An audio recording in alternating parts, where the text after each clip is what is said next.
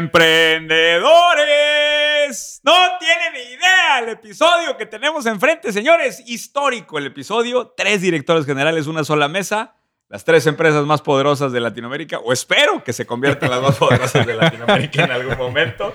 Las tres cabezas, los tres reyes magos, este, los, las tres estrellas del cinturón de Orión. ¿Qué más puede ser, Ricardo Moreno? Esta reunión es épica. Los tres mosqueteros. Los tres. Nos faltó, nos ¡Ah! faltó- nos faltó ¿Cómo se me fue a nos pasar faltó- esa, güey? Nos faltó una triada muy famosa. ¿Cómo se me fue a pasar esa? Estamos nada más y nada menos. Digo, a Ricardo ya lo conocen, es su estrellita de los días. Ahorita dejo que se presente. Estamos nada más y nada menos con Nacho Torres, socio mío también y director general de 4S. Nacho, bienvenido al mejor podcast de habla hispana de negocios. Don Muñoz, muchas gracias por la invitación y encantado de estar con ustedes.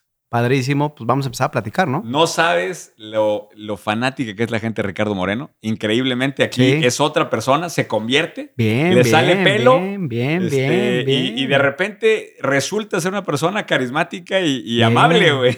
Es una patología social rara que no hemos logrado descifrar por qué, pero bueno, es dig- digno de diagnóstico. Oye, Ricardo Moreno, y tres directores generales de una plática, ¿cabrá el ego dentro de esta conversación? No, mi ego es muy pequeño, el de ustedes sin duda. Ah, por, eso no. están abi- por eso están abiertas las No, ventanas. somos mucho Güey, más desde- conservadores, Muñoz. Desde que te convertiste en personaje, Ricardo Moreno, y regalas fotos, güey, ya no estoy tan Ya está, seguro. ya no está, estoy tan está- seguro. esto se está saliendo de control. Oigan, pues vamos a entrarle. La idea de invitar a Nacho, como saben, Nacho es director general de mi empresa 4S Real Estate, donde soy socio también.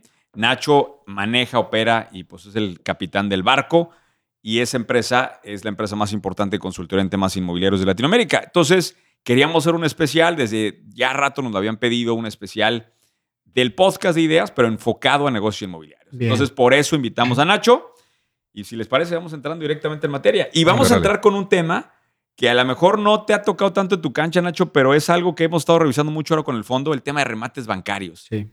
Hay una enorme oportunidad entrar al quite a comprar propiedades que el banco reposiciona, o sea, que, que, que al final cabo alguien deja de pagar y bueno, se lo toma en control.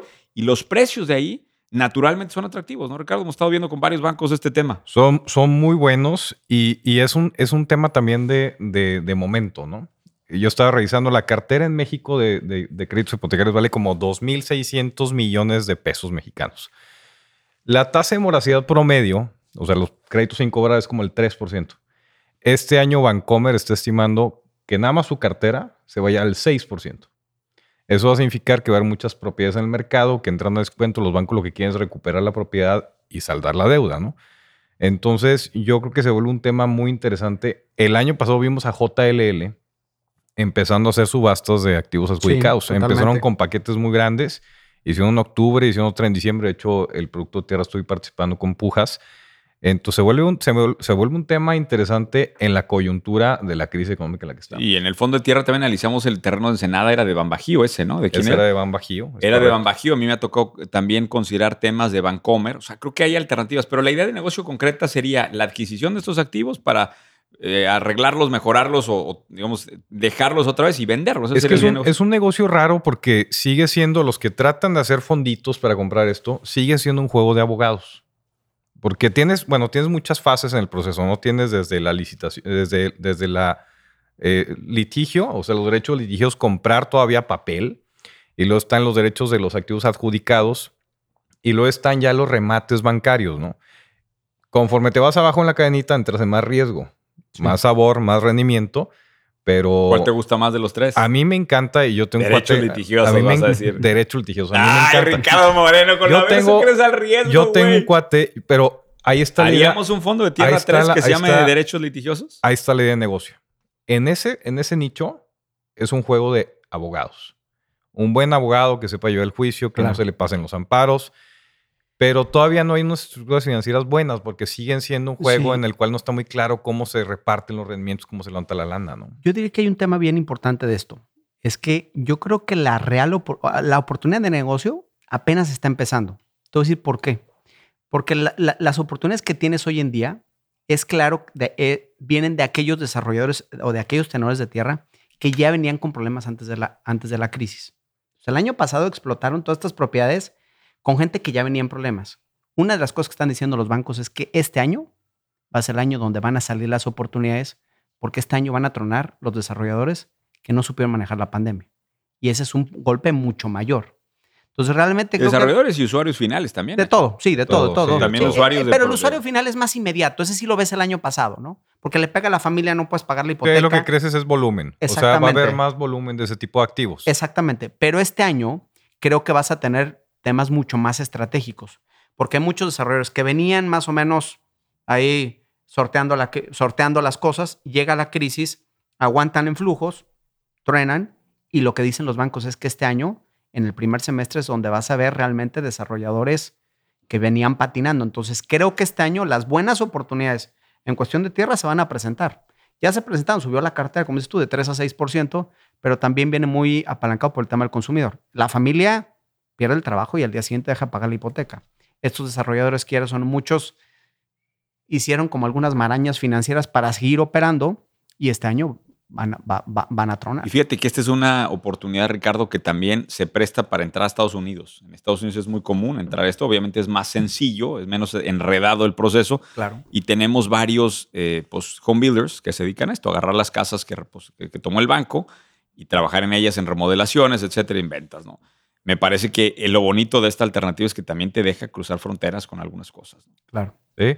Y, es que están los dos negocios, ¿no? Está el juego de, estar levantando la lana para comprarlas, pero está todo el juego del trabajo intelectual atrás, ¿no? De estar brindando el servicio, de armar el portafolio, de integrar los activos y todo eso es un trabajo que no tiene la fricción financiera de levantar lana para comprar tantos territorios.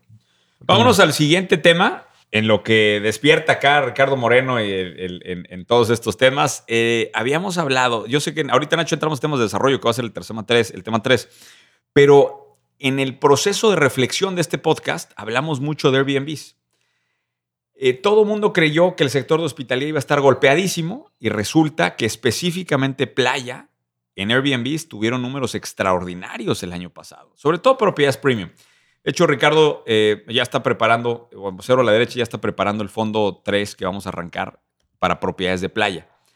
Me parece interesantísimo lo que está pasando, sobre todo porque hay gente, y, ahí vamos con varias ideas de negocio. Primero, obviamente, es pues, el que tiene el tenedor de las propiedades adentro, pero eso obviamente van a decir, oye, Carlos, pero eso es mucho capital. La idea fácil de entrada a este tema es volverte administrador de propiedades de playa eh, que cobran un porcentaje, no necesariamente son dueños del activo, y, muy fácilmente puedes entrar al sector inmobiliario si te vuelves un buen marquetero dentro de Airbnb. ¿Qué es eso? Fotografías buenas, buena promoción, buen manejo de redes sociales, y con eso tienes, ¿no?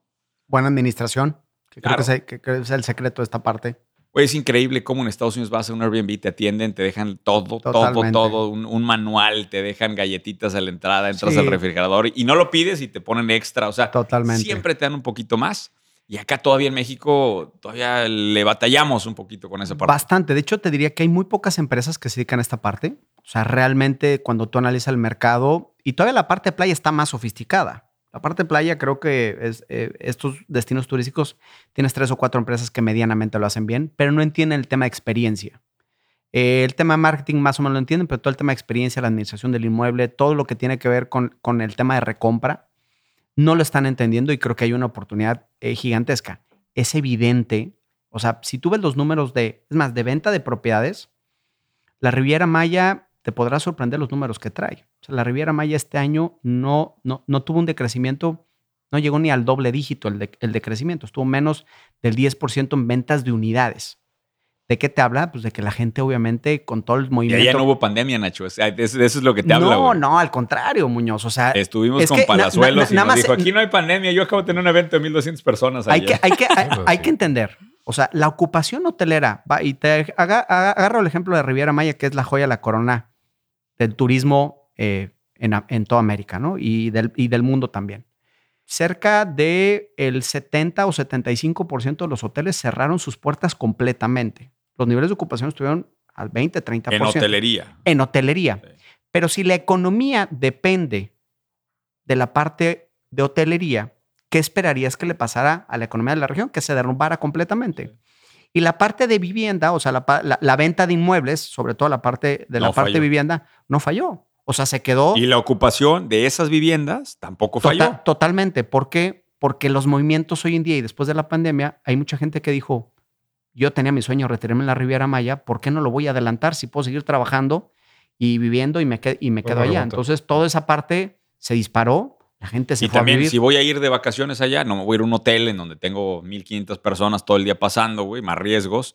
Me voy a quedar en, un, en una propiedad, me voy a quedar en un Sí, Airbnb sin duda, aparte. sí, sin duda. sí. Creo que también te da una opción, el, el- el tema de la, de la propiedad, una, una opción, pero yo creo que está mucho más enfocado a, aquella, a, a aquellas personas que dicen, oye, Puedo estar aquí o puedo estar en cualquier me lado. voy, me voy tres meses, me voy tres meses a trabajar para allá. Que por cierto, ahí hay una gran oportunidad que no, no había, había contemplado, es el tema de comprar los hoteles que cayeron, que estaban muy apalancados. Sobre, estas propiedades estaban sobreapalancadas, agarrarlos ahí porque puede haber Hay algunas... casos, hay Tam- casos de hoteles abajo de costo de reposición, güey. Que se lo está llevando la chingada. Nada más que si necesitan mucho capital. Ojo.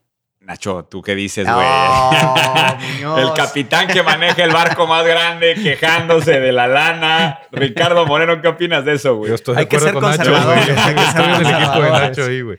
Hay que ser conservadores. Deje, pongo a, a mí, yo, el, el tema de Airbnb lo, lo- Airbnb lo empezamos a revisar viendo el tema del, del fondo Ojo. vacacional.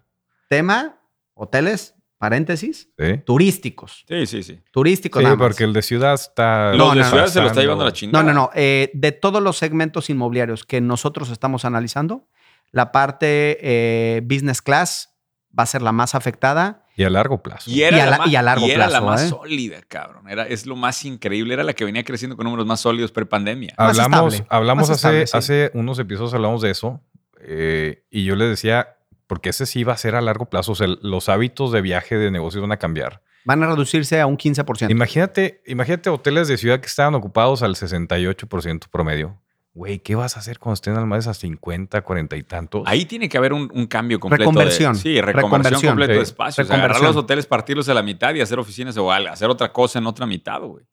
O vivienda. O viviendas. O vivienda económica. Ya están bien ubicados. Está el, el producto, eh, no tiene estacionamiento. Vivienda en renta. Vivi- vivienda en renta, ahí es, ahí es una solución. Nada más que tiene que ir de la mano con el tema de las regulaciones. Creo que ese segmento va a batallar bastante, no se va a recuperar, para mí no se va a recuperar, porque el de oficinas es diferente. O sea, la oficina cumple un objetivo que todavía es muy complicado poder eliminar. Sí. Pero el viaje de negocios sí se va. en Nueva, en Nueva York, güey, están bajísimas los regresos a oficina, güey. Estaba viendo las estadísticas, 14% en Nueva York, 30 y tantos por ciento en Dallas, que creo que ha sido de los más ha regresado, casi 40. Pero, güey, no- es increíble Nueva York. A mí me pareció increíble que se fue al 14%. El problema, Muñoz, sí, el problema que yo creo que está pasando es que hay, una frase muy importante que dicen, es que no estamos haciendo home office, estamos en arresto domiciliario, que son dos cosas diferentes. ¿Sí? Es- estás en arresto domiciliario. Ese, me, llegó, te- tenía que venir el, el que tenía que defender el sector inmobiliario, ¿estás de acuerdo? Claro, por supuesto. eh, estás defendiendo ahí tus desarrolladores. Mira, yo, Nacho, yo ya estoy fuera, tú estás manejando el barco allá, güey. A mí no me interesa lo que digan los desarrolladores de mi opinión. Yo sinceramente creo que oficinas dejó de ser un sector interesante y estratégico desde el día que entramos en cuarentena. La demanda va a caer 30% de jodido, a mi ma- manera de verlo, y esa demanda va a provocar que la absorción nunca regrese. Yo, por lo menos, yo sigo mucho un tipo que se llama Scott Galloway, está hablando de la década pandémica, en lo que entramos, salimos, Sí, cambiamos sí. de variantes. Es un sector que se va a volver muy poco, o sea, poco dinámico, o sea, con muy poca dinámica en los próximos años. Ya con lo que tienes instalado, ya. Sí, sin duda, sin duda. Eh, pero de cierta forma, una cosa es que la, la demanda empieza a caer o que la capacidad de mercado sea menor a la que tenías proyectada. Eso es muy diferente a que desaparezca. Ojo. No, lo que ya está instalado No, tendrá no, no. que y- ver. Y, y- y- y va a crecer. Yo también creo que la- la- la- las empresas van a empezar a sufrir muchos temas. Ojo, Amazon, Microsoft, Apple, todos han dicho, el modelo no es que desaparezca la oficina, el modelo es flexible. Y los espacios que hoy en día tienes, o sea, por, por ejemplo, tú que por cierto, ahí hay muchas oportunidades de negocio para flexibilizar. Exactamente. espacios. O sea, de, de Mira. proveedores de flexibilización, proveedores de sistemas que manejen eso, yo, yo- yo lo que te diría, nuevas oficinas. Por ejemplo, mil metros cuadrados. Antes tenías 100 personas. En esos mil metros cuadrados no vas a poner 100 personas, vas a poner 40 o 50 o la mitad. El resto de los metros cuadrados, como estamos haciendo en 4S, lo vas a reconvertir para otros objetivos, porque la oficina va a tener otro objetivo. Nos vamos a juntar para tener diferentes, para interactuar, para tener juntas de ideación. Que esa parte, ya hoy en día están saliendo muchísimos estudios, que esa parte, con las herramientas que tienes hoy en día, no lo puede hacer igual. Entonces llegará un momento en que la interacción humana en las oficinas se tendrá que dar. No necesitas estar el 100% del tiempo sentado en un lugar y hacer que una persona llegue a cierta hora a un espacio para que haga su trabajo. Eso sí se va a acabar. Y también se va a acabar eso de que toda la gente en una oficina llega a las 9 de la mañana. Eso es prehistoria. güey. O sea, cada quien va a llegar. Qué pedo, qué pedo que tan rápido O- ojo, cambió eso. eh, güey. eh, eso, la oficina va a ser como un Starbucks. Cada quien llega a la hora que le convenga. Y vas a llegar a hacer lo que puedas hacer en la oficina, lo que no lo vas a hacer en tu casa. Que ahorita vamos a, a un, a un producto que pudiera salir. Pero la oficina va a ten- seguir teniendo un objetivo, va a crecer menos. En tus épocas, Ricardo Moreno, en tus épocas se Sí. veía eso. Pero Sí. la parte de, de- de business class, eh, hoteles business class, ahí sí no hay sustituto. O sea, No, va pero- Oye, pero estamos enredando y vas a dar estadísticas del Airbnb, No, güey. pero no, bueno, es que ese- O, ese o es quieres hablar tema. de, la, de tu No, época de la es- prehistoria. Ese es un, ese es un Hay muy una buen quiniela, tema. Nacho Torres, de cuántos años tiene Ricardo Moreno. Parece que vamos Mm. en 53 años. Dice el- 52 es la última. Wow. 52. Señores, por favor. Hay 52. que cambiar la- eh, el tono entonces. Hay que ser un Po- poco más Hay que ser un poco más jovial, ¿verdad? Sí, exactamente. Es que, bueno, pues el, el- el- el peinado que traigo no ayuda tampoco nada. el peinado no ayuda. Sa- Saca alguna frase, alguna, alguna memoria, Ricardo, de los 70s ahí en tu infancia. Este, Los 70 ya estaba la segunda maestría. Échale. Déjame, Eh, cuando estaba viendo el tema de Airbnb, que yo no lo había visto tan de cerca, eh, me llamó la atención. Hicieron el IPO el año pasado. Ahorita la capitalización de mercado de Airbnb es 107 billones de dólares. Eso es más que las cinco firmas hoteleras más grandes juntas. Claro. O sea, sumas Marriott, Hilton, Intercontinental, Wyndham y Accor, suman 108 billones de dólares. Brutal, güey.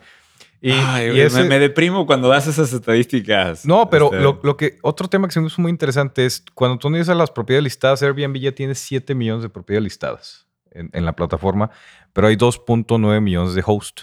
O sea, tienes varios propietarios que son o institucionales. claro, y ese es el nicho en donde, porque en la vivienda vacacional tú quieres un producto llave en mano. Tú quieres llegar, que es un servicio hotelero, pero en vivienda. Que eso te lo empujó la pandemia, güey. Claro. Porque ya no quieres llegar al hotel, quieres llegar a un lugar más controlado, más privado. Entonces, toda la oferta de servicios para integrar estas propiedades y generar un servicio hotelero, se me hace que es un gran tema, güey. Sí. En México yo no lo veo maduro ni, ni desarrollado. Y no, No, sé, no, no, me no, imagino Está en pañales. Está en pañales. Pero bueno, vámonos a otro tema, Nacho, porque aquí tenemos que dar ráfaga de ideas. Venga, Estas son va. lluvia de ideas. Eh, yo he estado hablando mucho de la explosión que vio la pandemia el real estate rural. Eh, un, Sí. un segmento que de las épocas que yo me acuerdo de 4S, pues no era tan atractivo. Nos tocó analizar No, algunos proyectos, nos daba hueva, eran master, era- eran Mal, cosas mal hechas, Sí. este, lotes campestres muy precarios. el producto y el desarrollador era rural. Sí, era, era O sea, exacto. todo, todo, todo, todo- eh, sí, desarrollador el era desarrollo rural. también era rural. O sea, todo el enfoque no era que- rural. no le querían meter nada. No, horrible. Era, era una cosa este, paupérrima. Pero bueno, llega la pandemia y, y, bueno, empieza un boom del estate rural que creo que cubre como cinco a- o seis aristas diferentes. Por un lado, eh, lugares de hospedaje que aparecieron de la noche a la mañana, se desdoblaron este, con páginas estas como la que estábamos analizando. Se desdobló el tema de cabañas, o explotó el tema de lotes rurales. No sé con cuál quieras empezar, o sea, con la que quieras, Nacho. Mira, ¿O cuál te llama a ti la atención ahorita Eh, que ves todo esto? eh, eh, el problema es que eh, la demanda, eh, nosotros estamos viendo que la demanda en los próximos cuatro años va a crecer un, como un 300%. O sea, es el, el número que, que- que estamos viendo. ¿Por ¿Porque, ¿Porque viene de cero o porque va a crecer? O, porque es un nicho muy interesante. No, porque viene de cero, prácticamente. porque viene de cero y porque se va a alargar el proceso pandémico. eh, a ver, este, eh, no, estuvimos en- no estamos en pandemia un mes, dos meses. Llevamos un año. O sea, vamos a tener un efecto postraumático, como tú dices tú, de 10 años. Entonces, el tema Qué de la pandemia... Qué pinche se siente Sí, sí, escuchar o sea, eso, el tema de la pandemia nos va a hacer pensar en el largo plazo. Vas a Entonces, salir a los 62 años de este No momento. mames, güey. Es que yo, lo que no sé es que yo ya viví las dos, güey. La fiebre española y esta, cabrón. La del 29, la Gran cabrón. Depresión, María, güey, Ya, ¿eh? ya, cabrón. Chingada Eh, madre. Entonces, como el efecto es tan largo, el producto va, va a tener demanda los próximos, o sea, los cuatro o cinco años va a ser, va a ser, o sea, va a tener mucha demanda porque la gente se va a preparar. O sea, el que hoy en día estés encerrado en tu casa con cada día metrajes más chicos, porque esa es la realidad, el producto citadino cada vez es más chico, hace que la gente necesite un espacio fuera. Y la realidad en México no es diferente a Estados Unidos. Sí sabes que los productos en Estados Unidos cada día están subiendo más de precio las casas si quieren jardines más grandes. O sea, el producto se está haciendo más grande, más caro y la gente lo está consumiendo. Sí, la, la demanda está caliente en Estados sí, Unidos. pero eso no es real en México ni en Latinoamérica. ¿Por qué? Porque tienes una limitante de presupuesto. Entonces no puedes decir, ay, yo ahora quiero una casa que tenga un lote de 200 metros, ahora voy a comprar un lote de 1000 metros dentro de la ciudad. Eso no existe, no te Sí. alcanza. Sí. Lo que tienes que hacer es tener un segundo, una segunda propiedad en un lugar en donde tenga, que vaya de, de acuerdo a tu presupuesto. Ahí es el gran problema, que no tenemos variedad de productos. No hay variedad de productos en formatos ni en precios. Entonces de repente tienes el producto muy grande, muy bonito, muy caro, que le alcanza solamente a un pequeño segmento que no se vendía porque ese pequeño segmento no quería un lote campestre, quería irse a la playa. ¿Me explico? O a nivel internacional. O luego te vas a lotes o, producto muy, muy rural, muy, muy chafo, muy mal hecho, muy mal conceptualizado, demasiado barato, que atendía un mercado demasiado bajo. Entonces tienes en medio una falta de producto brutal. O sea, no hay variedad para el segmento. Y te vamos a agarrar el segmento más fuerte en Latinoamérica, que es la base, la, la parte central de la pirámide. Entonces, el segmento medio segmento medio no tiene opciones de, second home. ¿Qué te gusta de precio para ese segmento medio? Mira, a mí me gustaría producto o lotes alrededor de los 25 de los 25 mil a los 50 mil dólares. Más o menos. Es el segmento. Creo que ahí hay una buena oportunidad. Eh, más o menos eh, para que sea un lote campestre y realmente la gente lo pueda disfrutar, estaría, estaríamos pensando no lotes menos de 450 metros, porque abajo de eso ya no, ya no es un lote campestre. ¿verdad? y ya también el producto empieza a tener esa parte. Pero yo me puse a desarrollar Nacho campestre, pero en un formato más, eh, pues más disruptivo, a mi estilo. Ok. Sacamos una cosa que se llama 27 mil, que se divide entre 10 socios. Es un lote de 2 hectáreas, totalmente rural. Y en ese lote de 2 hectáreas le metimos 5 cabañas le metimos, todavía no se construye, que al rato platicaremos del peo permisos, que está cabrón, los municipios estos no estaban esperando ese la carga. Ese es el gran tema, Muñoz. Esa es la clave. El problema que tienes hoy en día es que no en todos los países puedes, puedes tener la, copropiedad legalmente. Eh, no, yo estoy haciendo una SAPI y los meto ahí, los meto en la SAPI como socios y somos 10 socios. Y México, que está un poco más sofisticado en esa parte. Hay otros países donde no se puede. Entonces es una complejidad. Y el segundo tema es la parte, la parte legal, o sea, la parte de regulaciones hay aquí donde vivimos nosotros, pues el municipio natural donde se puede, donde tiene una demanda natural de second home, tiene limitados los metrajes. Y no puede ser lotes de menos de 1.500 o 2.000 metros cuadrados, por muy barato que sea el precio por metro cuadrado. Pero no te laten ese tipo de copropiedades, copropiedades así, de 10 personas, o sea, que armen grupos de este tipo. A mí se me hace un desarrollo El problema es que una SAPI tiene complejidades legales. Entonces, a la hora que tú quieres hacer, o sea, e, esa sofisticación legal con un mercado más bajo, pues empieza a chocar, güey tienes, que hacer, tienes, tienes, que hacer algo mucho más sencillo. No, pero que dices, o sea, yo, por, yo le puedo explicar esto a mi gente, güey. Porque, pues, ya, o sea, pero si le explicas a alguien de 300 mil pesos, oye, ves que vas a entrar de socio en ASAPI, ¿qué chingados es eso? Hoy en día la gente no entiende lo que es un régimen en condominio. No entiende lo que es vivir en vivienda vertical, güey. Los latinos estamos apenas aprendiendo esa parte. Imagínate si le metes mucho más complicado. Esa es la, gente, es la gente de TikTok, Nacho. Está bien pendeja. Pero. el chiste local que, la gente de TikTok que me sigue. Pero, pero. Batallo con ellos, digamos. pero la respuesta, es la respuesta para atender ese mercado y en medio. El que no puede ir por el producto de high ticket y el que el, trabajo está muy jodido. Yo, yo, lo que le decía a Muñoz, hay, hay, a lo mejor hay que explorar otros formatos, tipo lo que mencionas ahorita. Eh, tiempos compartidos. Tiempos compartidos. O sea, tú no vendes la tierra, la tierra es tuya como desarrollador, la, la, la tierra es tuya y rentas una cabaña que sí la vas a tener exclusiva por 20 años, pero es una cabaña en donde pones un número infinito de cabañas, sigues manteniendo la, el, área verde, la tierra es tuya, lo tienes por un tiempo y si lo utilizas bien, si no, por rentar. Me parece un formato interesante este. Yo no lo consideré en su momento, a lo mejor pendejamente, porque pude haberme quedado con toda la tierra, güey, nada más rentar el, chalet. Exactamente. y, aparte son, formatos diferentes. son formatos diferentes. Pero, pero lo interesante aquí es que creo que estamos viendo lo mismo. O sea, el, el, incremento del mercado rural es tan grande que te da la oportunidad para abrir ahorita cinco formatos diferentes. Y, otra cosa, no estás hablando de una cabaña de mil metros. Hay un producto, acá, acabamos de analizar un producto en Australia que son micro cabañas. Estás hablando de cabañas de 20, 30, 40, 50 metros cuadrados.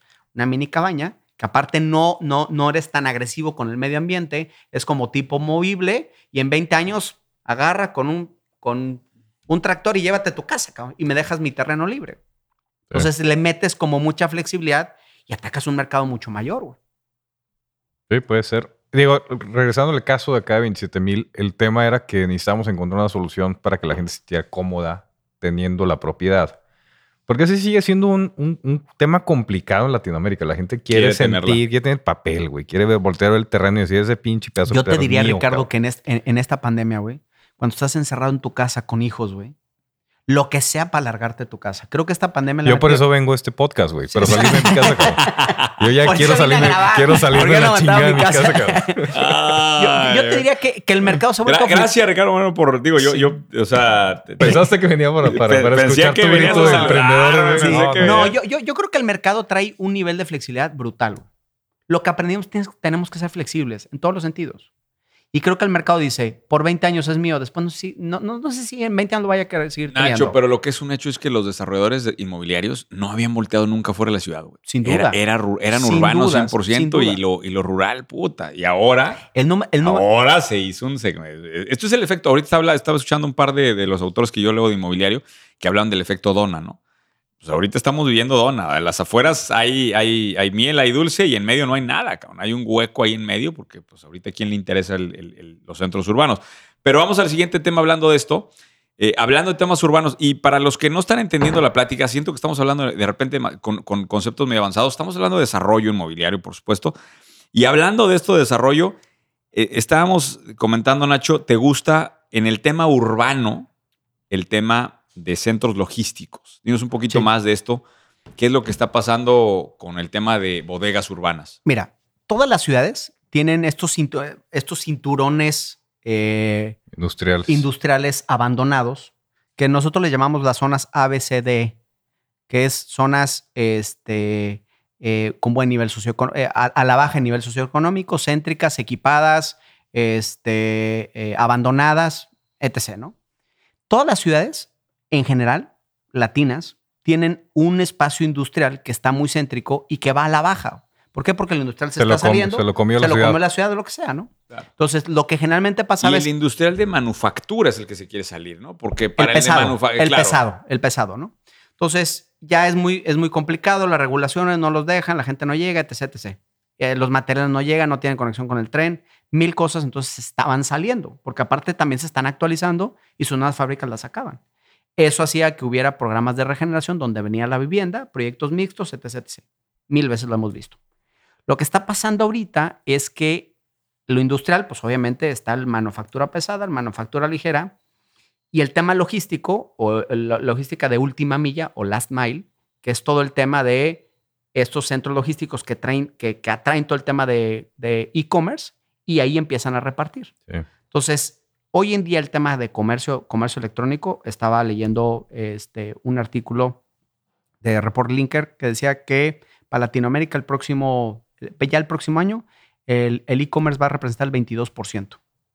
Ya el 22%. O sea, estamos sí. una de cada, una de cada cuatro que compras. No, y- me hace total lógica porque aquí, aquí mismo en el, en el centro de San Pedro se están cambiándose muchas que eran viviendas, hacer estas bodegas. Sí. Están haciendo de cualquier, de cualquier Sí, cosa, están haciendo una bodega para logístico. tenerla cerca de puntos céntricos de distribución. De hecho, hay proyectos que se están yendo a un segundo nivel, que te dicen, hay ciertas ubicaciones que te permiten tener dos en uno.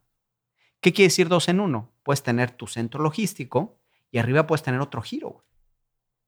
Entonces, se cuenta, dices, oye, pues me tengo que ir un nivel hacia abajo. Entonces, abajo tienes el- el nivel subterráneo y arriba pones en un futuro una plaza comercial, lo que sea, cuando el retail empiece, empiece a recuperarse. Revivir. Entonces dice, utilizas toda la parte logística, que también el uso del automóvil viene, al- vie- se supone que viene a la baja, no necesitas tanto estacionamiento, ahí dices todo lo industrial, y arriba pones un proyecto con otros giros. Entonces combinas todo, güey.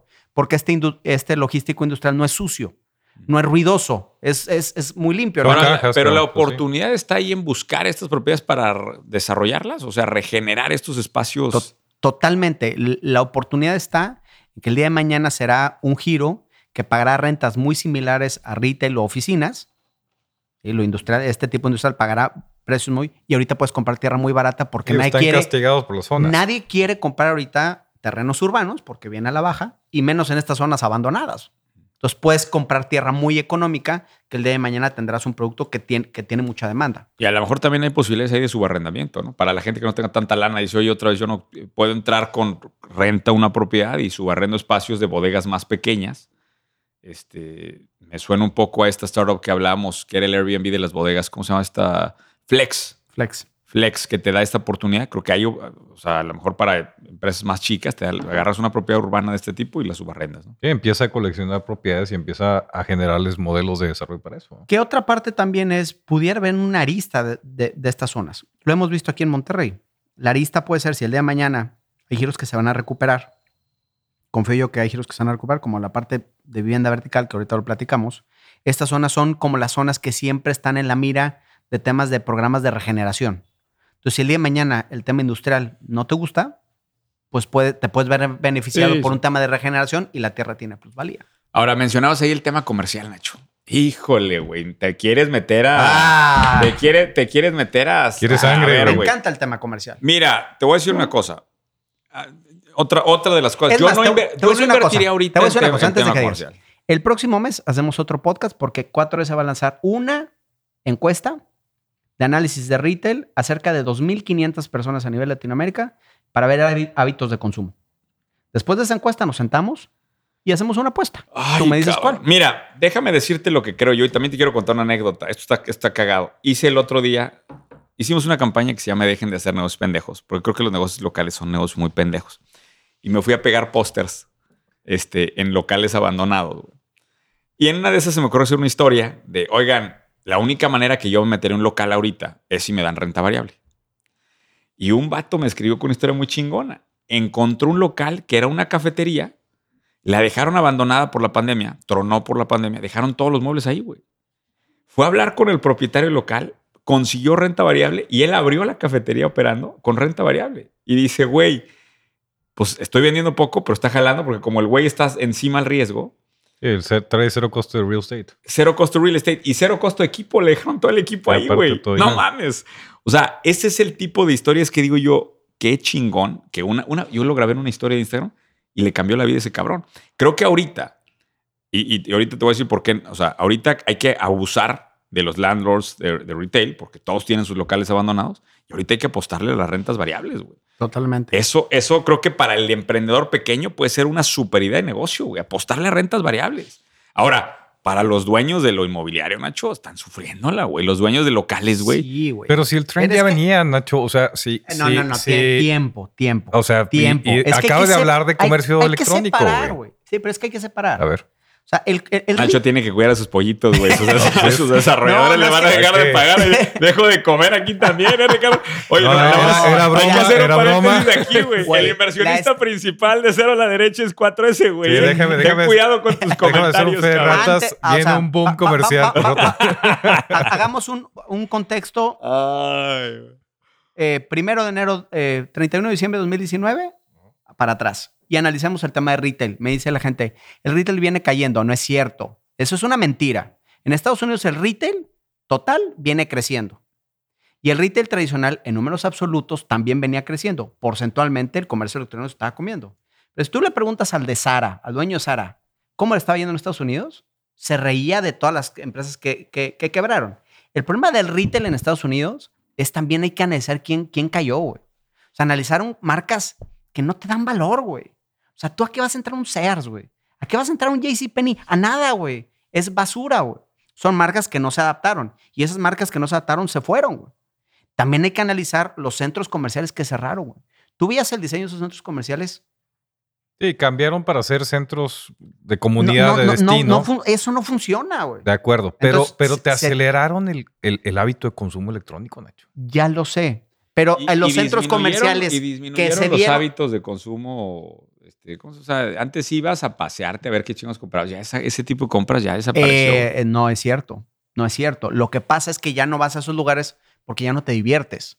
Esa es la gran diferencia. Antes, eh, Latinoamérica sobre todo, tiene una característica que es nuestras ciudades están bien pinches. Sí, no hay, no hay espacios públicos. Nuestras ciudades están bien pinches. No es como, yo siempre pongo el ejemplo de París. París es, ¿a qué vas a un centro comercial, güey? Si tienes a París, güey. Tienes demasiadas cosas que hacer. Tienes museos, tienes óperas, tienes teatros, tienes lo que sea. Por eso el deporte ni siquiera es importante en París, güey. Ni tiene equipos buenos. De, ningún deporte, güey. Ni el Paris Saint Germain que le mete toda la lana al mundo. ¿Por qué? Porque el, europeo, quitando el fútbol, pero agarrando el, espacio, ejemplo, el espacio urbano es extraordinario. Exactamente. en, Estados Unidos, en, en, Estados Unidos, agarra el ejemplo de Houston, güey. Ah. ¿Por qué ¿Qué vas a hacer en Houston? La cuarta o quinta ciudad más importante de Estados Unidos. ¿Qué haces en Houston? En Houston lo que haces es ir a la galería. Mm. o ir a ver el americano, o ir a ver el béisbol, o a ver algún deporte. En eso se basaron los, lo- los, americanos. Los americanos con muy buen, con buenos centros comerciales, con buen deporte. ¿Qué hacen los latinos? Ni tenemos buen deporte, ni Ni- tenemos buenas ciudades. Vamos a los centros comerciales, que Te, es lo va- mejor. te van a tirar gacho después de ese comentario, ¿eh, Nacho? Ni modo, güey. Los centros comerciales es el punto de destino familiar, güey. Lo que pasa es que si tú vas a los centros comerciales que tenemos hoy en día, pues sí, después de ir cada semana y ver exactamente lo mismo, entendiendo que el mundo está cambiando, te aburres, güey. Entonces no es que el retail cambiara, lo que pasa es que el, el consumo es diferente y esos espacios tienen que cambiar, güey. Aquí lo vemos en esta ciudad. Todos nosotros vamos siempre a los mismos lugares. ¿Por qué? Porque tiene un tema de restaurantes, un tema de entretenimiento, un tema de eventos para los niños, un, un- espacio verde. A esos vas, güey. A los tradicionales vas si te hace falta un pantalón, una camisa, compras y te vas, güey. Pero entonces está evolucionando. No es que el retail se esté cayendo y no vayas a comprar. No, güey. Y más el latino. güey. Sí, y si lo ves desde ese punto, hacen, hacen falta un chingo de espacios públicos. güey. Claro. Eso Hace, sí. hace falta un chingo de espacios Claro. No, ¿A dónde vas aquí, güey? ¿A dónde, ¿A dónde vas a...? Ya tenemos el superparque, Nacho. ¿Qué onda? No, Ahí aquí va el ya. Superpa- Sí.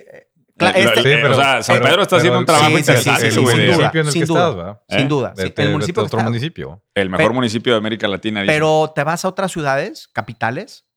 De, o sea, te vas a ciudades que me perdonen mis amigos de Guayaquil, pero te vas a Guayaquil. ¿Qué haces en Guayaquil, cabrón? ¿Qué haces en, en- en- bueno, ciudad, ciudad- ciudad de Guatemala ¿Qué, todavía? qué pero- haces en Chihuahua? ¿Qué hacías en Chihuahua, güey? Ah, bueno, en Chihuahua- esos años Chihuahua oscuros de, es- tu, de tu infancia, Ricardo, en Chihuahua los es la, 70. Ahí te va, la- la. Europa de las Américas. No. ¿Qué haces en Irapuato? Yo soy de Irapuato, señor. Ah. ese, ese sí, ese sí no tiene salvación. Por ejemplo, la gente de Irapuato. Espérame, se- yo se- iba a comer fresas con crema cuando era chiquito Irapuato, güey. Los de Querétaro íbamos a conquistar allá. E ibas a dar una vuelta, Ah, Jamás, las vi- fresas. jamás vimos a un queretano ahí. Te echabas, te echabas Jamás unos un tacos en, los pingüinos, güey, y, y la Eh, gente de Irapuato te sí. saluda con respeto. Eso Señor sí. de Querétaro, gracias por venir a colonizar. Te poníamos un letrero en la entrada de bienvenido, Carlos Muñoz. ¿eh? Ah. Entonces creo que el retail es Por diferente. favor, si alguien es de Irapuato y pone un letrero de bienvenido Carlos Muñoz en, el, en donde entras a la ciudad, mándenme la historia de eso, porque voy a ir a Irapuato nomás a ver ese ¿A letrero. poco, a Venga, poco- muy a bien. poco hay internet en Irapuato? Claro. ¿Nos podrán escuchar allá? Güey, igual y si hay un cabrón de Irapuato que lo está escuchando ahorita. Que Claro. manden unos tacos de los pingüinos, por favor. Doble salsa, por parte. Ay, güey. Bueno, vamos Bueno. al siguiente tema porque, güey, se están enredando. Dale, dale, venga. Número, número cinco temas. Eh, la evolución de PropTech dentro del sector inmobiliario. Híjole, este da para mucha tela donde cortar. Mm. Y, y creo que lo que, dices, lo que dijiste hace rato es cierto, Nacho. Tenemos que hacer otro, otro podcast alargando esto porque hay muchísimo que hablar. La industria se está volviendo tecnológica, la industria Sí. de las más viejas, la industria de las más conservadoras. De hecho, 4S es ejemplo de ello. Te dejamos una empresa vieja, Sí. dejamos una empresa así que se veía como Ricardo Moreno, güey. Este, grandota, pero, pero vieja, güey. Y te está tocando el proceso de convertir en una empresa de PropTech, que es lo que, es- es, en lo que estás. Es el futuro, es el pero hay un chingo de oportunidades dentro del espacio de PropTech. Yes. Mira, yo lo te diría, lo más importante es, todavía es una industria que, que, que cree en, el, en, en, en no automatizar y, y la relación humana. Eso ya, adiós, güey. Adiós, güey. Y el problema es que está llena de seres humanos no profesionales, porque la industria inmobiliaria no tiene barreras de entrada. Entonces, cualquier persona cree que puede entrar al mundo inmobiliario. Entonces, te estás llenando de gente sin, sin, sin capacidades. Bueno, las barras de entrada son el capital, ¿no? Porque es súper intensivo en capital. Sí, o sea, pero el que tiene hablemos- lana se mete. Hablemos El del tema de ventas, Ah, que es el tema más importante, o sea, es uno de los principales temas. El tema Dentro de ventas es, eh, y en Latinoamérica en general, en Estados Unidos no, porque en Estados Unidos si quieres vender una propiedad, pues te tienes que profesionalizar. En. Latinoamérica no. Latinoamérica, si eres un doctor y se te mueven los pacientes, te vas a vender temas inmobiliarios. Si eres un contador y no te salen las su- sumas, te vas a vender bienes inmuebles. Entonces, ¿qué está pasando? El mercado se está llenando de gente que no es de calidad. ¿Qué está pasando? Que los proyectos tenían y sufrían de estos equipos comerciales no profesionalizados. Aquellos desarrolladores que empezaron a meter temas de PropTech, sobre todo inteligencia artificial, que quitaban a vendedores en el proceso, son aquellos desarrolladores que han vendido más, mucho más el 2020 que el 2019. Y no es digitalizar y invertir en redes, porque mucha gente cree que invertir en marketing digital e- e- es el proceso. Si no haces eso, estás muerto.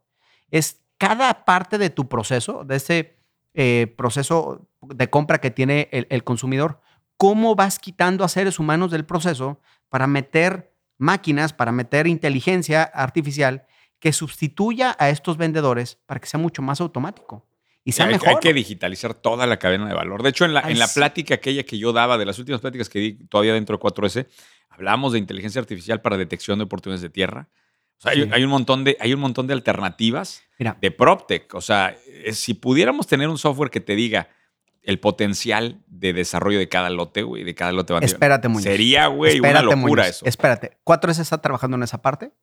Ya lo estamos trabajando. Eh, a finales de año lanzamos la plataforma específica para el tema de tierra. Eh, y yo creo que en, en diciembre es, eh, eh, es el lanzamiento. Esa plataforma atiende mucho más a la necesidad del desarrollador. Claro. El desarrollador lo que está pasando es que está tardando mucho en detectar buenas oportunidades. ¿Y a quién le llegan buenas oportunidades? A los grandes. Entonces es un círculo vicioso. El desarrollador, como es el grande, es el potente, es el, que todo el mundo conoce, le llegan las buenas oportunidades y al desarrollo chiquito le llegan los, los terrenos que tienen muchas limitantes, que no son tan buenos que comercialmente, entonces batalla, no venden y se vuelve un círculo vicioso. Y aparte son aquellos que no tienen un equipo comercial más sofisticado, entonces pues no pueden tener toda esta parte.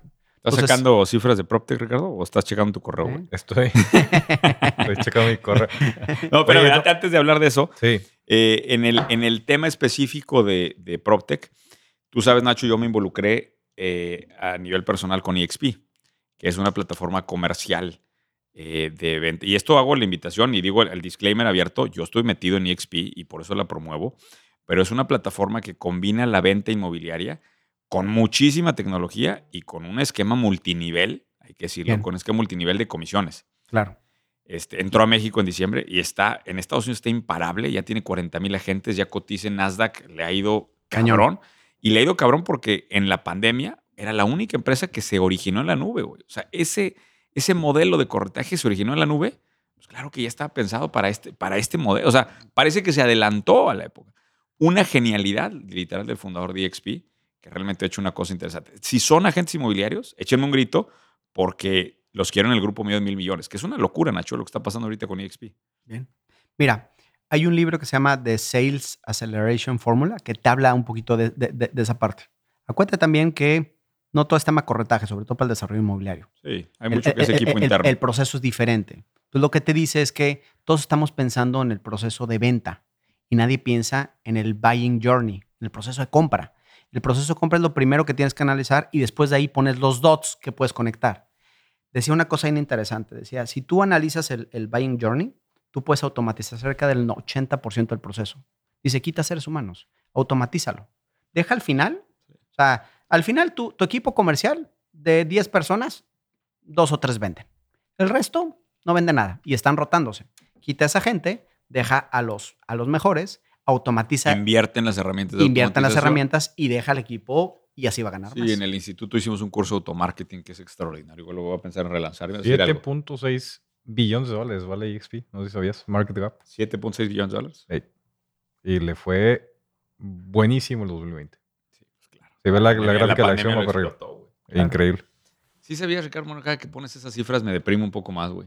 Totalmente. Lo- y lo más, lo más lindo, Nacho, es que las inventamos todas, güey. O sea, porque nadie, nadie la está checando, güey. Entonces nada más sueltas un número y dices, Puedes decir bi- un número, di- lo que dices billón al No, güey, la gente extrañó tus cifras, güey. Puse una, una palomita de, oye, de una cajita de denme en sus comentarios del podcast y me dijeron, Ricardo Moreno antes traía cifras, ahora nada más llega a pendejear. ¿Qué le dirías a ese cabrón, a ese ser humano? Eh, Es que ya, ya estoy más a gusto, güey. Ya nada más puedo pendejear aquí. antes, antes era bueno, ahorita datos, que ahora ya- decías el tema de PropTech, lo que estaba viendo es el año pasado 15 billones de dólares levantaron lana eh, puras startups de PropTech. Sí. O sea, un, un segmento que se está moviendo, que está interesante. Y, y lo hablamos hace un episodio, hace dos, ya, ya me pierdo en el tiempo del podcast, pero hace algunos episodios hablábamos de las 20 startups que levantó Malana en México. Y había un par de empresas de corretaje de bienes raíces, Sí. startups. Sí, sí, sí. Y el tema es que en Latinoamérica es un, es un proceso todavía tan informal, Sí. tan, tan friccionado, que yo creo que un guapo que traiga una solución buena y que formalice la industria es un hitazo, güey. Totalmente. Es un total- hitazo. Totalmente. De hecho, la, la segunda, la, la segunda idea, Muñoz, se iba un poquito Sí. relacionada a ese tema de formalización, ¿no? Del desarrollo inmobiliario. Estaba buscando el hater que le tiró a este, unos Ah, haters que bien. tenía. Saqué el print screen aquí para que le respondiera, Ricardo. Para, to- para todos, gracias. Sean buenos, malos comentarios se toman con la mayor altura de medidas posible. ¿Eh? Güey, ¿Qué tal? Estás listo para ser alcalde de ese pinche pueblo del que vienes de Chihuahua, güey. Se me va a venir encima Chihuahua, ¿eh? No, no, no, la gente de Chihuahua es Por favor, si quieren a Ricardo Moreno que se lance como alcalde, manden los comentarios. ¿no? de Chihuahua. Sí, sí, Alcalde de Chihuahua. Alcalde de Chihuahua. No gobernador. No, no, po- poco a poco. Nacho. Poco a poco. Vamos poco a poco. Es más, iba a empezar con, con jefe distrital, pero vamos Muy a bien. empezar con No, alcalde. no, está bien. El alcalde me gusta el perfil. Órale. Me gusta el perfil. Muy bien. Uy, el siguiente tema. Eh, bueno, no sé si, si queríamos cerrar con el tema. Ahí- Ahí dentro de, eh, de PropTech, eh, creo que hay mucho espacio para datos inmobiliarios. Para los que no saben y no conocen la historia completa, bueno, yo fundé la empresa que se llama 4S, la que hoy dirige Nacho, y nos fundamos por el hueco que había en el mercado, Nacho, de Sí. datos, güey. O sea, ahí Ah, fue, ahí fue el origen. Y al día de hoy, La- 20 años después, güey. Bueno, no todavía no 15, 20, pero 15, años Acabamos de después. cumplir 15 años. Cuando empezamos Muñoz, me acuerdo que una de las cosas que veíamos con los clientes es que era muy fácil para nosotros convencerlos porque éramos los únicos que traía datos. Los únicos. O sea, y, y datos con herramientas un poquito más sofisticadas. Después lo fuimos sofisticando bastante, Sí. pero era, te doy un poquito más de información con un poco más de herramientas y ¡pum! Empezamos a explotar. Está viendo los crecimientos. Hubo, año- hubo un año que crecimos 250%. ¿Cómo lo ¿Qué- qué- hacíamos? ¿Qué año fue ese, güey? De 2013 a 2014. 2013. 2013 a 2014. 2013 a 2014 explotamos 250%. O sea, ¿cómo le haces? güey? ¿Dónde quedaron esos años? Exactamente. Quiero ese, quiero ese año. ¿eh? Otra Ahora vez, con güey. que crezcamos, Güey, nos damos por bien 20 nos damos. servidos. Pero, pero fíjate que lo, lo increíble de esto es que 15 años después sigue latente la necesidad de información. O sea, el mercado inmobiliario sigue tragando y, y hay poco realmente de No hay información. nada de información. Es que es un mercado cero profesional, cabrón. Cero, o sea, todavía hay muchos desarrolladores que el, el- en Latinoamérica la barrera de entrada para ser desarrollador es muy baja, güey. Sí, es lana. Gente entra, Terreno. gente entra sin experiencia en la industria y empieza a desarrollar sin idea, güey. Sí, yo, yo te diría que ese, eh, ese no es tanto el problema, Ricardo. Yo creo que te, te diría la- la- la- las barreras no es tanto el problema. Yo creo que es el, el- el tema del sabor a la información. O sea, todavía seguimos pensando en Latinoamérica que la experiencia es lo que funciona hoy en día. La experiencia no sirve para nada. La experiencia te orienta, pero no te da el secreto. Hoy lo, que tienes que entender es informarte, leer, saber, estar al día, estar actualizado, ver las nuevas tendencias. Y el pasado no te sirve nada. El pasado es una fotografía. El futuro es el que tienes que ver. Entonces, todavía en Latinoamérica pensamos que la sabiduría es la que te va a llevar a hacer nuevos productos. Y lo ves en los desarrolladores. O sea, es que yo lo he hecho así y así me ha funcionado y tú no sabes nada y yo soy Juan Camaney. No es cierto. El mercado está cambiando. Lo que tú estás haciendo ya no se va a vender. De acuerdo. Y te pueden salir nueve proyectos bien. El décimo te va mal. Sabes que tu empresa puede tronar. Entonces, es- no, Esa es la maravilla de la ruleta rusa Sí, del desarrollo inmobiliario. entonces Es, eh, es uno malo. a- cabrón. a- no malo ahí va, güey. para- Ahí va el poder de la información. El poder de saber hacia dónde va el mercado. Pero hay gente que no lo valora. Me ha tocado infinidad de juntas, güey, en donde hay desarrolladores que ni siquiera son tan grandes. Son desarrolladores chicos, medianos. Y es, tienen uno o dos proyectos. Les vas a presentar eh, eh, el análisis completo, detallado de su tercer proyecto, o sea, una tercera parte de su empresa. Ni siquiera son para presentarse, para poder decir, oye, ¿qué es lo que me vas a decir que voy a hacer en los próximos dos o tres años? Ahí lo ven, está bien. No le toman importancia. Eh, Entonces, por eso también no ha tenido tanta fuerza. Lo, lo usaban para... Para el crédito puente. Porque se Hay los pedía el gente que banco. te- Sí, exacto, se los Hay el gente banco que y- te Exacto. habla para decir, oye, vende lo más barato posible, porque nada más- Me lo así como me lo das, sí, se lo va a pasar al banco. Increíble, güey. Esos clientes ya nos atendemos. O sea, yo, es- o sea, la información es para que la utilices. güey. Claro. Entonces, ese es, el, ese es el gran problema que tenemos hoy en día. Por eso esa parte no ha despegado tanto, ¿no? Y el último de los temas acá para esta primer, este, este primer encuentro, Nacho, de muchos Venga, más. bien, esperemos. Esperemos que 4S tenga, la, tenga el tiempo, ¿verdad, Ricardo? Claro bueno, de hecho, sí. lo, lo, lo, lo propuso como apuesta, güey. Dijo, dijo, te voy a ganar la apuesta en un mes, güey. Vas a ver. Eh, Hay que apostar algo. Ahorita nos ponemos de acuerdo después que hay que, que apostar. No, ahorita al aire, al aire, sí, claro, no, vemos. es como que en lo oscurito. Sí, sí, sí. El, el último punto era nuevos sistemas constructivos. Sí. Este tema, Nacho, híjole, güey, a cada rato igual me, que- lleg- me igual que llegan los locos datos, nuevos que... Igual que los datos. Venimos hablando de datos, que hace falta datos en la industria desde hace 15 años. También el tema, eh, si no hay innovación en los sistemas constructivos, el mundo inmobiliario llegará a un momento en donde será inviable. güey. Te voy a decir cuál es mi punto particular de vista en esto. Mi papá pasó su vida completa. Acabo de estar con tu papá hace una semana y me platicó toda esa historia. Es, es una, es una historia increíble. Él le apostó a un sistema constructivo nuevo y él juró que en su vida él construye con, con paneles ligeros. Este, de hecho, patentaron un, un panel especial y... O sea, toda una historia, ¿no? Una historia. Esto está construido Esto está con mi casa, que su casa está construida con este panel. Él le apostó a que el mundo iba a cambiar el sistema constructivo. Y él decía siempre, no, es que tan pronto se dé cuenta la gente, güey, la gente no se dio cuenta. Y mi hipótesis es que el, el- el poder que tiene Cemex. güey, Claro, pues es poder- que estás, o está- sea, es- somos un- una tercera parte de la vida de Cemex, güey, o sea, O sea, hijo de su pinche madre. El, el hecho, o sea, una tecnología nueva constructiva, y estoy totalmente de acuerdo. ¿eh? O sea, ahorita hablamos como idea de negocio, creo que hay que explorar ahí. Pero cuando traigan una tecnología nueva, tienen que venir con la mano de obra, que ese es un gran reto. O sea, gente que sepa ejecutar la mano de obra nueva. Sin duda. Y muy especializado en un, en un nicho que les permite entrar. Porque los jugadores grandes tienen protegido el fuerte de una manera, güey. Sin Pero duda. estoy totalmente de acuerdo. Seguimos construyendo con, con, la de, con una tecnología Te pues te voy a decir una cosa, artesanal, es te voy a decir una- artesanal, güey. Te voy a decir una cosa. El problema o la ventaja que tiene hoy en día la construcción es que la mano de obra sigue siendo demasiado barata.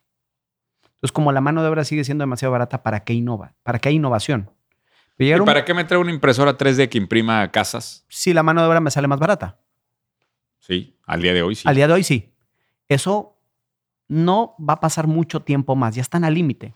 Prueba está. Prueba está. La, la más clara prueba de que eso está siendo un problema ya hoy en día de vivienda en México es la vivienda de interés social. güey.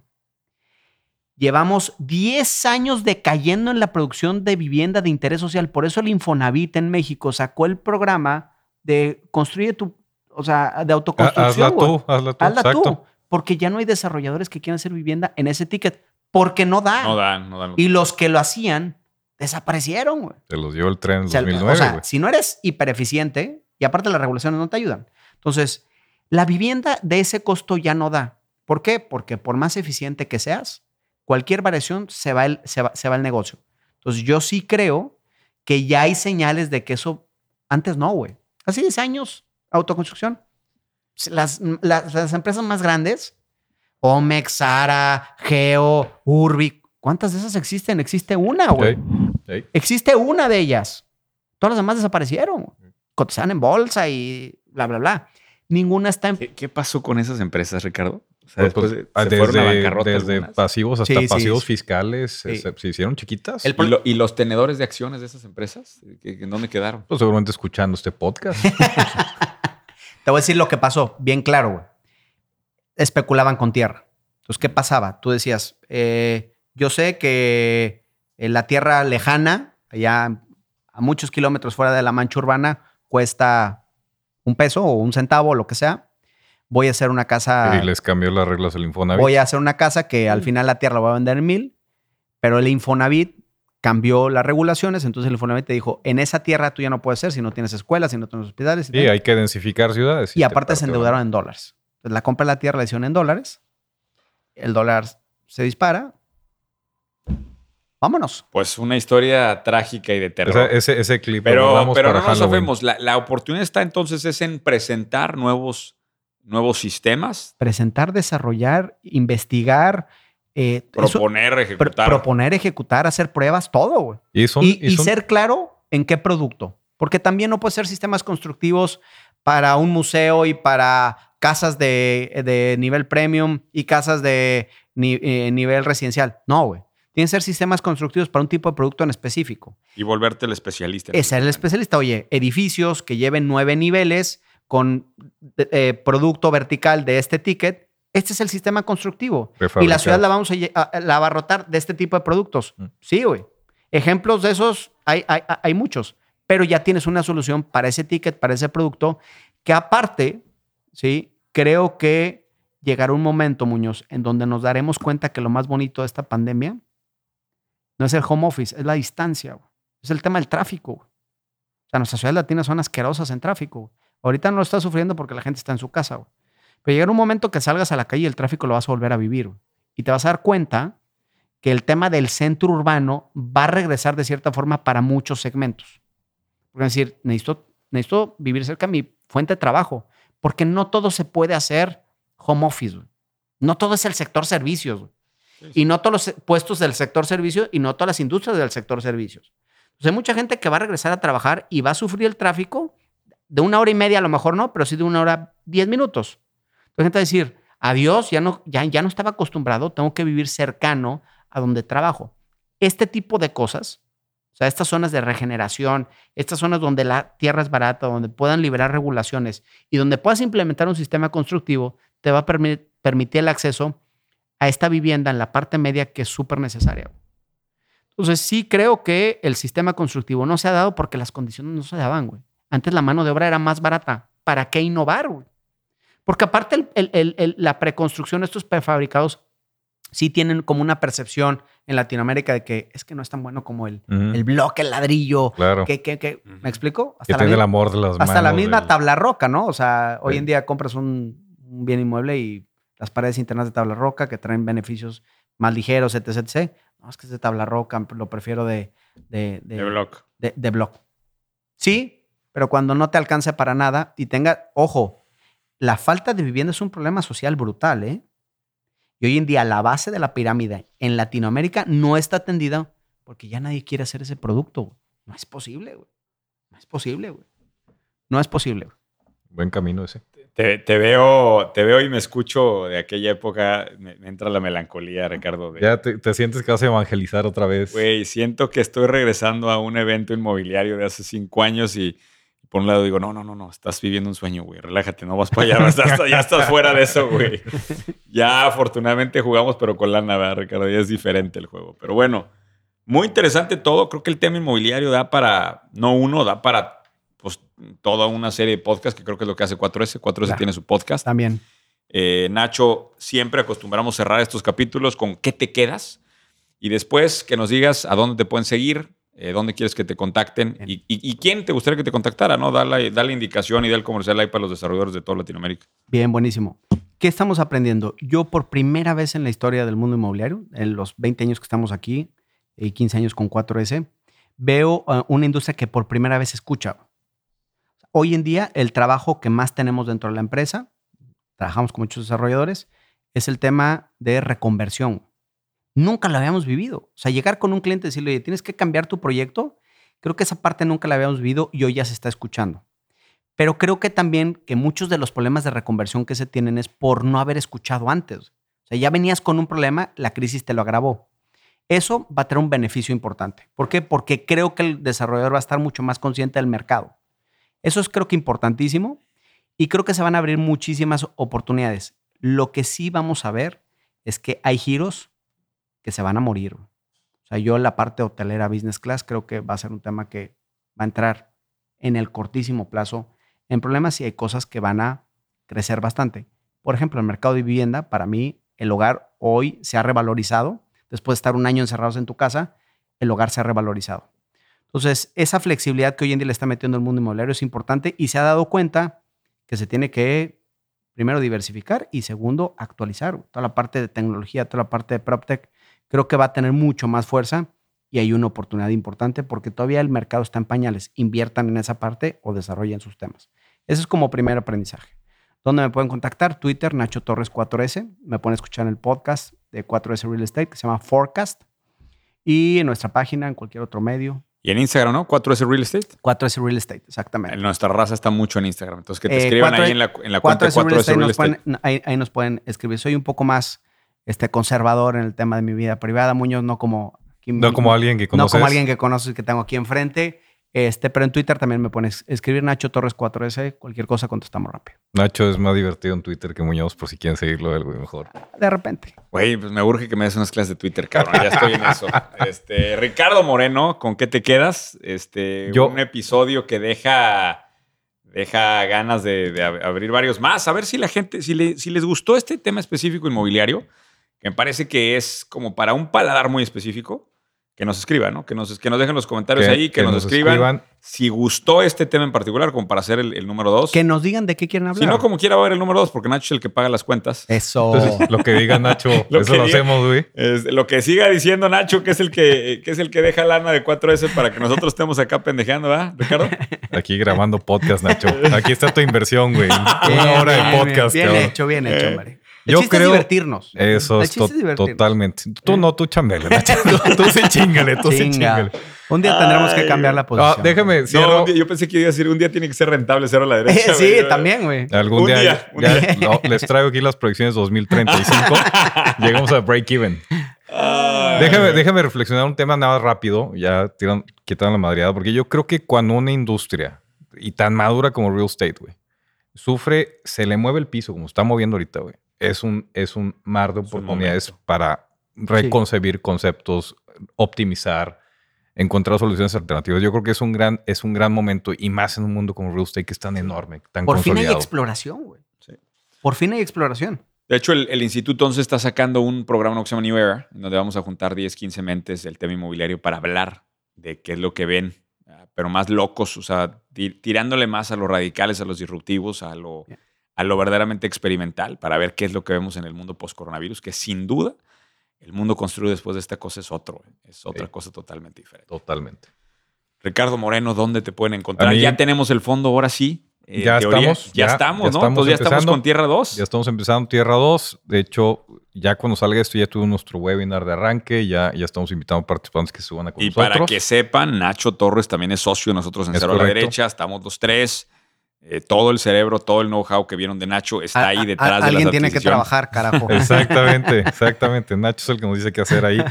Este, entonces, para todos los que les interese eh, este proyecto nuevo de Tierra, eh, heredero de un proyecto muy interesante y que va evolucionando muy bien, que es Tierra 1, que me escriban, que me manden un viper al 320, que escriban un correo a ricardo arroba cero a la derecha, cero con z, cero a la derecha.com. Ahí encantado les platicamos de este proyecto que, Los tickets de inversión con Cero a la Derecha empiezan desde 350 mil pesos. Entonces, la verdad es que vale la pena que se acerquen. Eh, y si traen un ticket menor, mándenle un correo a Ricardo, ruéguenle y igual les hace un hueco ahí en el fondo. Este, díganle que dijo yo. Esto es todo por el episodio de hoy, Ricardo. ¿Algún otro tema más? nada más. Nos vemos la siguiente semana. Gracias, Nacho. Nos vemos. Gracias. Nacho, por tenerte por acá. Nos vemos en la próxima. Esto es Ideas de Master Muñoz. Yo estoy en Twitter como soy Master Muñoz. Y por favor, no dejen de mandarnos sus recados de hacia dónde movemos esta cosa. La semana que entra tenemos unos invitadazos, Ricardo. Invitadazos, güey. No tienes idea de lo que tengo preparado. Vámonos, nos vemos la próxima semana.